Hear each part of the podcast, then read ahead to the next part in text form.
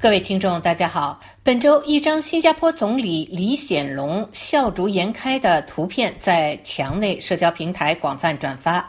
图片配文是：“新加坡取代香港，以日成交量六千三百九十九亿美元，成为亚洲地区最大外汇交易市场。”正如网友一个人的后来对这张图片的评价：“不费吹灰之力，瞬间完成几代人的梦想。”根据国际清算银行提供的数据显示，二零一八年以前，香港一直保持全球第三大、亚洲第一大外汇交易市场地位，交易量是排名第五的新加坡的一倍左右。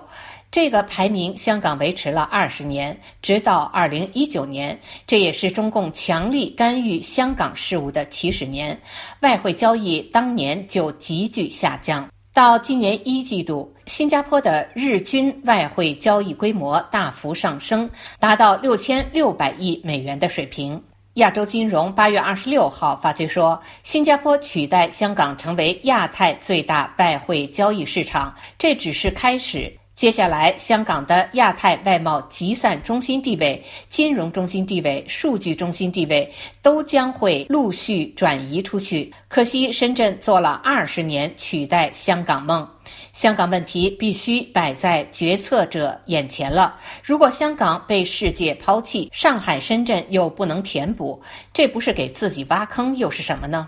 有网友说，一部港版国安法让新加坡笑到了最后。正所谓香港跌倒，隔壁吃饱，而这个隔壁绝无可能是深圳或上海。网友史嘉林发帖说：“中国是下了断金融这只手的决心了，金融一哥只有香港、上海、深圳都远远取代不了。原因何在？自由市场、货币自由、金融自由。别嘲笑‘自由’二字，这是香港最锋利的武器。断了香港，只能肥新加坡。”网友钢铁里的康德发帖说：“现在每次看到香港，都只能一声长叹了。对墙内人来说，就是在门缝越来越小的时候，还关了一扇窗。”网友瑞鱼硅谷发帖说：“从董建华到曾荫权，到梁振英，再到林郑，钦点的特首一个个的比烂，也印证了香港逐步衰落的轨迹。什么样的领导，对应什么样的结果。”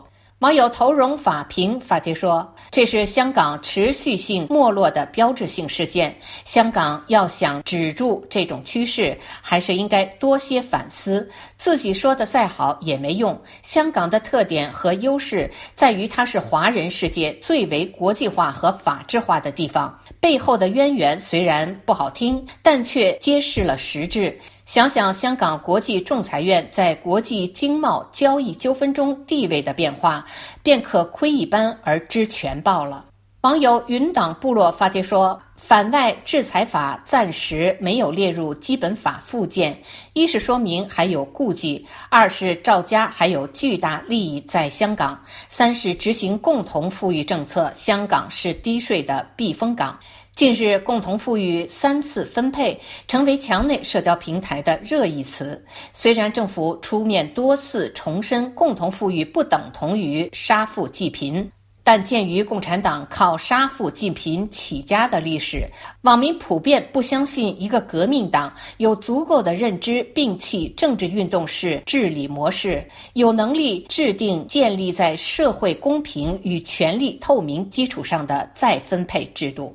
网友话说楚语发帖说：“共同富裕，请从核心价值观的民主、自由、平等做起，从农民能够享受城里人福利待遇做起。”网友心悸青云发帖说：“共同富裕，首先要富裕，搞好国际关系，融入现代文明，增加百姓收入；其次是分蛋糕机制，有效避免贪官污吏，公平分配，不然蛋糕再大，百姓也很难富裕。这两点目前看来都还是梦。”网友 I will here 发帖说。打压民企才是现实，国企垄断却没有治理。中国需要的是公平公正的法治环境，不是政府不断干预市场导致股票大跌。市场已经用脚投票了。网友十法五博士发帖说。取消退休金双轨制，取消医疗报销双轨制，取消高考双轨制，共同富裕就实现了。网友天后五二幺发帖说。共同富裕要从体制上去根本解决，让老百姓实现真正当家作主，去监督各行各业，能者上，不能者下，否则就是空谈。网友瑞林一九七一发帖说：“共同富裕这个提法本身就是障眼法。